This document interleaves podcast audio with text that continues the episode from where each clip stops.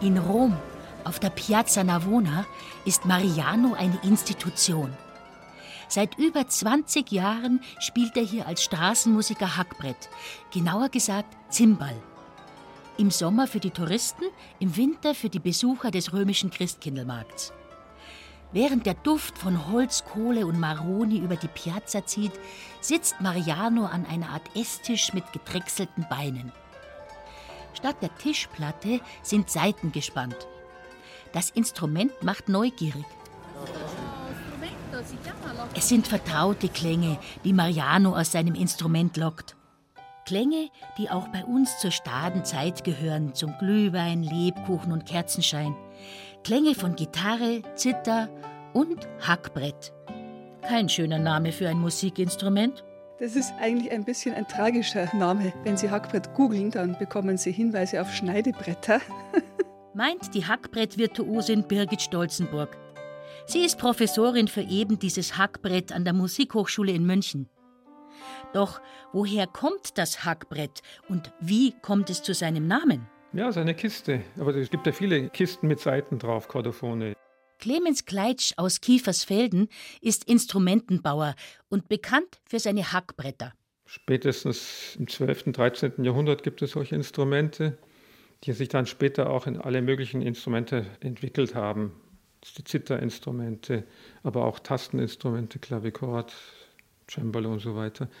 Die haben alle grundsätzlich Saiten über eine Resonanzdecke gespannt es geht darum, die Energie der Saite auf den Körper zu übertragen und der gibt es weiter dann wieder in die Luft.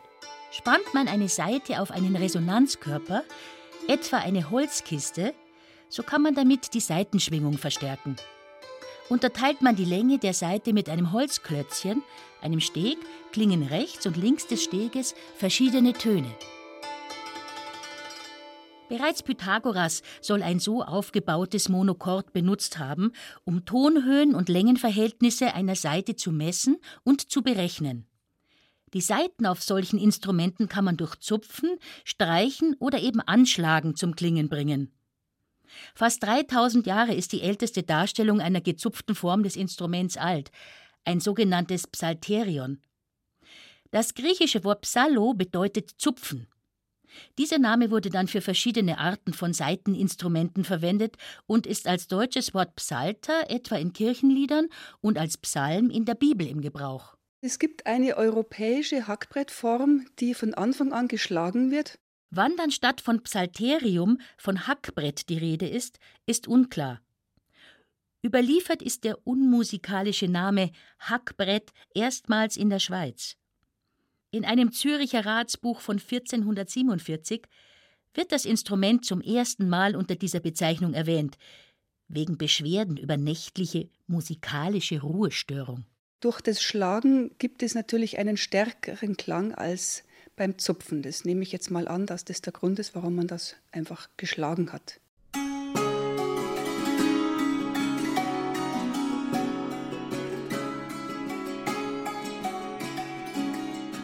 Birgit Stolzenburg spielt auf einem unscheinbaren einfachen Holzkasten, einem Hackbrett aus dem Spätmittelalter.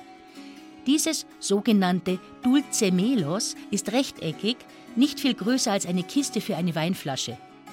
Nur vier Seitenpaare sind über Stege über den Korpus gespannt. Es gibt eine Reihe von Abbildungen, es heißt also ikonografische Quelle. Und ich habe jetzt hier eine Abbildung da spielt ein Engel dieses sogenannte Dulcemelos, sieht wirklich genauso aus. Also es ist rechteckig, hat drei Schalllöcher und zwei Teilungsstege. Und hier kann man ganz wunderbar die Schlägelhaltung erkennen. Der hat die Schlägel, so wie ich sie jetzt bei unserem Hackbrett habe, also zwischen Zeigefinger und Mittelfinger. Im Lauf der Jahrhunderte entwickelte sich das Hackbrett weiter. Beim barocken Salterio, bei dem das griechische Psalterion noch im Namen erhalten ist, ist der Holzkasten flacher gestaltet und reichlich verziert. Das Instrument hat mehr Saiten. Das Klangideal ist eleganter. Nur die Art der Tonerzeugung blieb. Die Tonerzeugung passiert ganz direkt. Ich habe den Schlägel in der Hand und ich habe auch keine Mechanik zwischen mir, meiner Hand und der Tonerzeugung.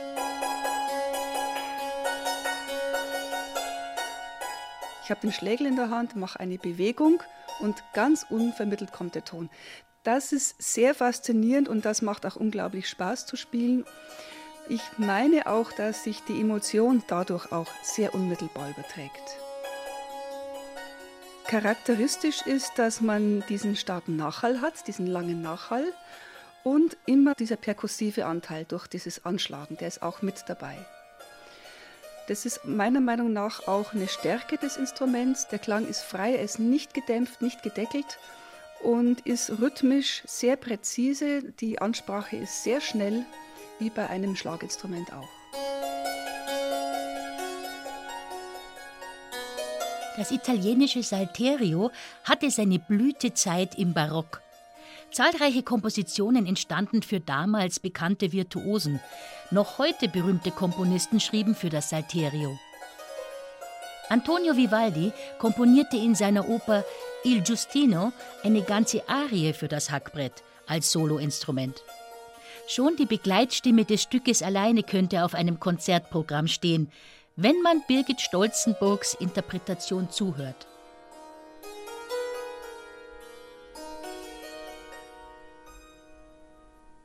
(1705) spielte der Hackbrettvirtuose Pantaleon Hebenstreit bei König Ludwig XIV. in Paris. Gerade in der Barockzeit gab es Instrumentenbauer, die zusammen mit Virtuosen enorm große Hackbretter konstruierten. Bis zu 2,70 Meter lange Instrumente waren in Gebrauch. Deren Klangmöglichkeiten, die tiefen Töne und das Spiel mit leise, laut, mit Piano forte, inspirierten Instrumentenbauer zu einem neuen Tasteninstrument. Pantaleon Hebenstreit war sogar mit seinem Instrument ein Klangvorbild für die Entwicklung des deutschen Hammerklaviers. Er hat seine Instrumente auch teilweise von dem berühmten Orgelbauer Silbermann bauen lassen.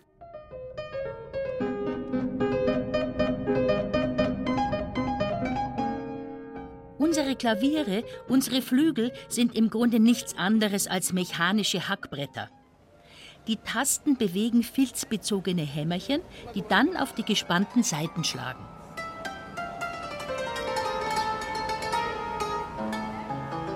Mariano sitzt immer noch an der Piazza Navona. Er hat das Spiel auf dem Zimbal von seinem Großvater gelernt und erzählt, dass sein Instrument nicht so oft zu hören sei, denn es sei schwierig zu spielen, zu transportieren und zu stimmen. Das Zimbal sei typisch für Osteuropa, für die baltischen Länder, für Ungarn, Bulgarien oder Rumänien. Dort hat auch Mariano seine Wurzeln, in Transsilvanien. Ich da Transsilvanien. Questo strumento è un po' simile come sitar. Das Zimbal sei im Grunde nichts anderes als das Innenleben eines Klaviers, das er mit Schlägeln spiele. Entsprechend unhandlich ist sein Instrument. Doch jetzt müsste er weiterarbeiten, sagt Mariano, greift zu den Schlägeln und beginnt zu spielen. Wieder bildet sich eine große Menschentraube um ihn herum und lauscht andächtig den Klängen.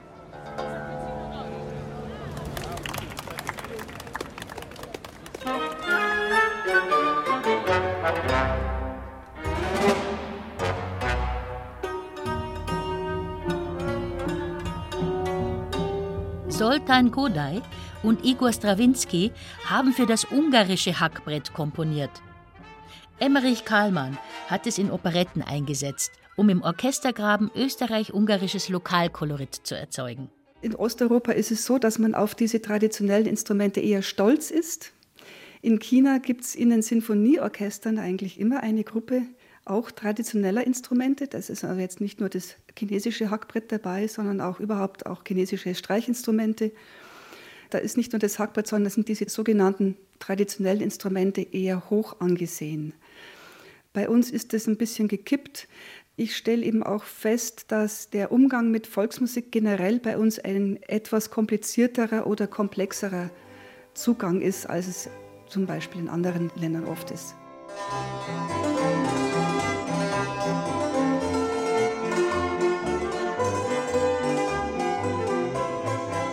An einem Geburtstagsfest meiner Tante spielte dann eine Musik, die Originalstreichmusik Alter aus Urnesch mit dem legendären Hackbrettspieler Emil Zimmermann. Und der hat mich fasziniert und ich habe dem einen Abend zugehört. Und dann macht man sich selber Gedanken, was würde man machen mit so einem Instrument, wenn man selber einspielen würde. Töbi Tobler aus dem Schweizer Kanton Thurgau gilt als Pionier und Erneuerer des Hackbrettspiels in der Schweiz. Das Appenzeller Hackbrett ist das Hauptinstrument in der Schweiz. Und das ist sehr verwandt mit dem ungarischen Cimbalom, die Stimmung, die darauf ist.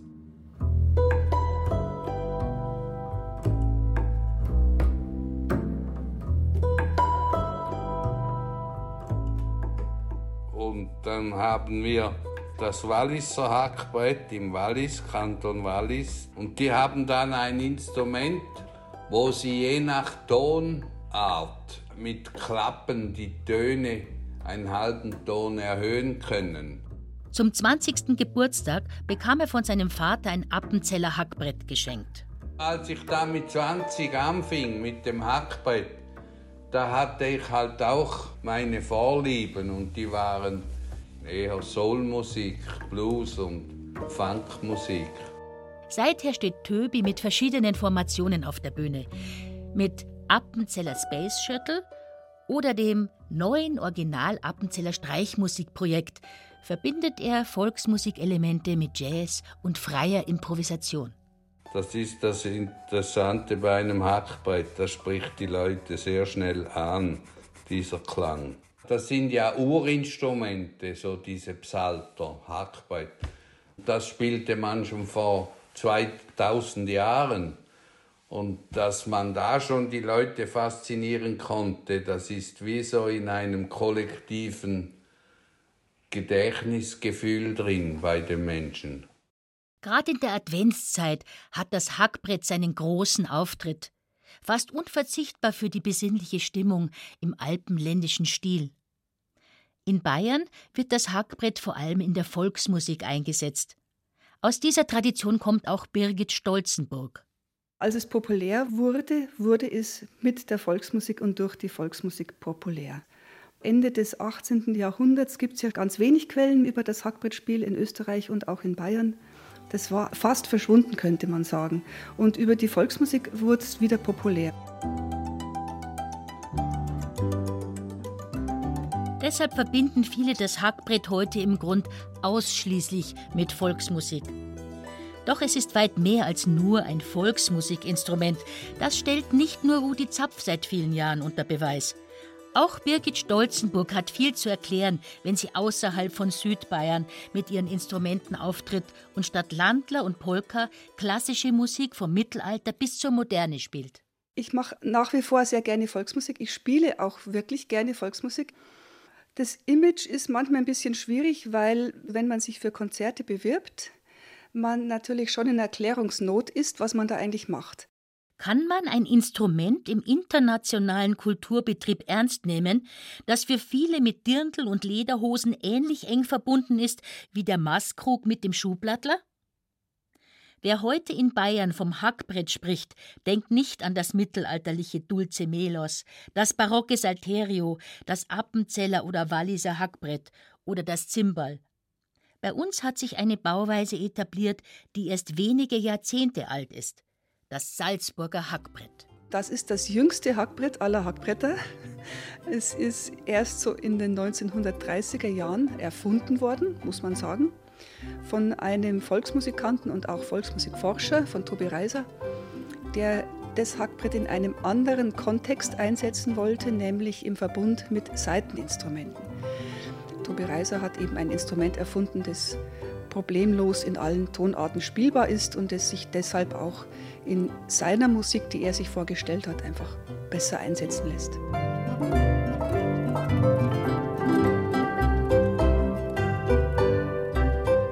Das, was viele für die ursprüngliche alpenländische Volksmusik halten, ist eine Entwicklung aus der Mitte des 20. Jahrhunderts. Tobi Reiser stellte die Besetzung ausschließlich aus Saiteninstrumenten zusammen und übertrug dem Hackbrett statt der bisher üblichen Begleitfiguren auch Melodien. Die traditionelle Stubenmusik war aus der Taufe gehoben. Tobi Reiser ist nur rudimentär traditionell. Das ist erstes Mal von der Besetzung her eine neue Idee, von der ganzen Art des Musizierens eine neue Idee, das eigentlich was Neues erfunden ist. Tobi Reisers neue Idee der Kammermusik wurde als traditionelle Stubenmusik und Volksmusik allgemein anerkannt und etabliert.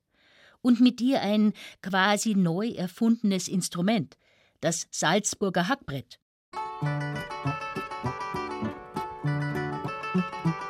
Zur Etablierung dieses Salzburger Hackbretts haben in Bayern die Schönauer Musikanten viel beigetragen. Die Gruppe schrieb sozusagen die ersten Originalkompositionen für Volksmusik. Die virtuose Hackbrettspielerin Hedi Schuster wurde Vorbild für viele Ensembles. Dieser Gedanke des Vorbildes, glaube ich, das ist ganz entscheidend auch. Auch Pantaleon Hebenstreit war ein Vorbild. Also wenn es keine Vorbilder gibt, dann passiert auch nichts. Wir brauchen Instrumente, aber wir brauchen auch Leute, die die eben entsprechend präsentieren. Und die auch kein Problem mit dem Namen Hackbrett haben, sondern sich einfach locker hinstellen und sagen, jetzt machen wir tolle Musik.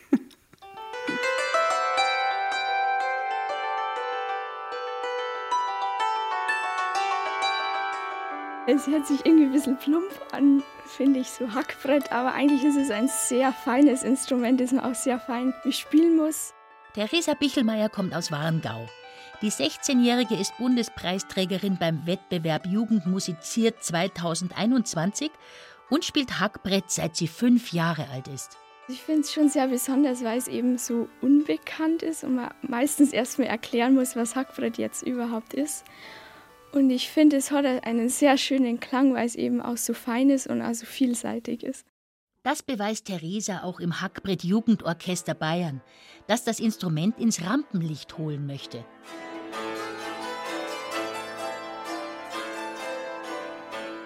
Ich glaube, dass viele Menschen, gerade hier in Oberbayern, das Hackbrett ganz klar mit Volksmusik, Stubenmusik verbinden und das auch nur in diesem Kontext wahrnehmen und sehen.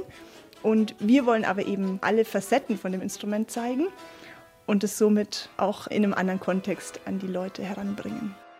Lisa Schöttl leitet das 2016 gegründete Orchester, in dem bis zu 20 Jugendliche zwischen 13 und 23 Jahren zeigen, was am Hackbrett so alles möglich ist. Wenn jemand auf ein Konzert aufmerksam wird oder dahin kommt, dann erfahren wir eigentlich immer nur positive Rückmeldungen es ist ganz oft, dass die Leute total überrascht sind und erstaunt sind, was, so kann Hackbrett klingen, das ist ja unglaublich. Also es werden da wirklich ganz neue Klangwelten vorgestellt. Wie eine Geige zu klingen hat, weiß jeder, und wie sie im Zusammenspiel mit anderen Instrumenten klingt ebenfalls. Beim Hackbrett sei das anders, meint Lisa Schöttl, es sei nicht vorbelastet, wie sie es nennt. Man kann das überall mit reinbringen und es ist immer eine Überraschung. Man hört anders hin, weil man einen Klang entdeckt, den man davor nicht kannte oder gerade auch mit einer bestimmten Musikrichtung nicht in Verbindung gebracht hat. Diese Begeisterung und die große Bandbreite ihres Instruments möchte sie auch im Hackbrett Jugendorchester Bayern vermitteln. Recht erfolgreich, findet Theresa Bichelmeier. Ich finde das Hackbrettorchester wirklich sehr schön, weil man wirklich konzentriert auch an den Stücken arbeitet und immer Neues dazulernt, auch weil Ältere dabei sind und die Jüngeren können dann wieder was von den Älteren lernen. Aber der Spaß kommt natürlich auch nicht zu kurz. Die praktischen Schwierigkeiten lassen sich auch gut überwinden, erzählt sie. Etwa, dass die 20 Hackbretter mindestens einmal pro Tag gestimmt werden müssen. 20 Hackbretter mit mindestens 30 Tönen, die dreifach bespannt sind. Das sind gut 1800 Seiten, die da bei einem Durchgang zu stimmen sind. Das stimmen alle zu unterschiedlichen Zeiten. Es zieht sich vielleicht zu über eine Stunde, aber allein braucht man vielleicht 10 bis 15 Minuten für ein Hackbrett. Da schauen wir dann, dass wir uns möglichst auf die Räume verteilen, dass eben jeder sein Instrument gut hört und richtig stimmen kann.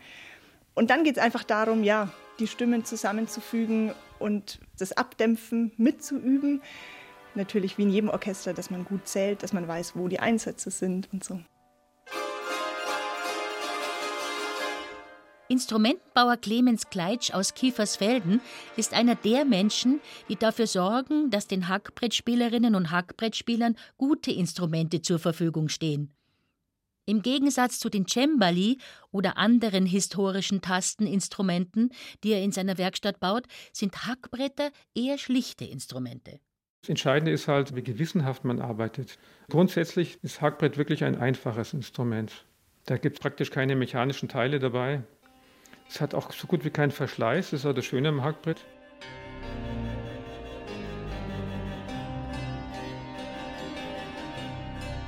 Im Lauf der Jahrhunderte hat sich die Form stark verändert. Das Psalterium im Mittelalter hatte oft eine sogenannte Schweinskopfform. Das Dulcemelos war ein schlichter rechteckiger Kasten, das barocke Salterio war trapezförmig ebenso wie das moderne Salzburger Hackbrett. Die Grundform, die Trapezform, die gibt sich automatisch und dann kann ich schauen, wenn ich die Stege zum Beispiel drauf mache, wo positioniere ich sie. Allmählich, ganz kleinen Stufen kommt man dann voran, wenn man eine entsprechende Vorstellung hat und auch das Gehör dafür.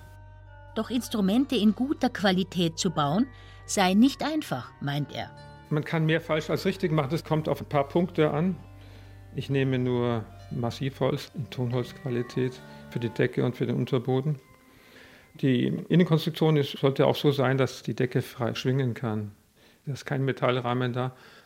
Die Innenkonstruktion muss so sein, dass das Instrument nicht zusammenklappt. Und trotzdem sollte es leicht gebaut sein. Schließlich muss ein standardisiertes Hackbrett, wie es in Bayern meist gespielt wird, einen Seitenzug von rund zwei Tonnen aushalten.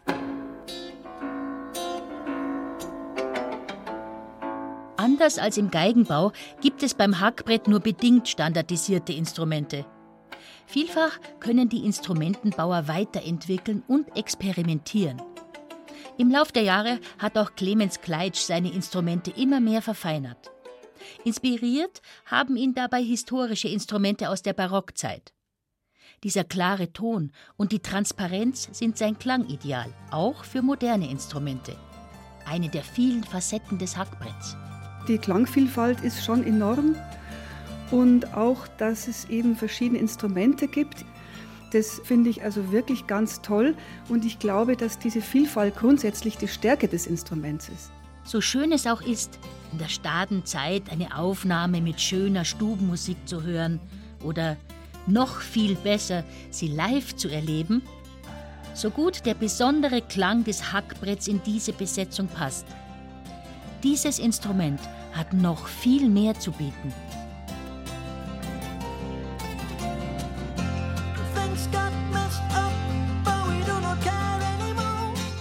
Für mich ist die Volksmusik sehr wichtig, weil sie zum Instrument so gut passt und dieses perkussive Element vom Hackbrett da einfach klasse funktioniert. Aber man muss genauso in die Klassik einsteigen und auch in die Popularmusik unbedingt. Auch Weltmusik finde ich ganz wichtig, weil das Instrument eben ein Weltinstrument ist und auch die Musik vieler anderer Länder wahnsinnig gut drauf funktioniert.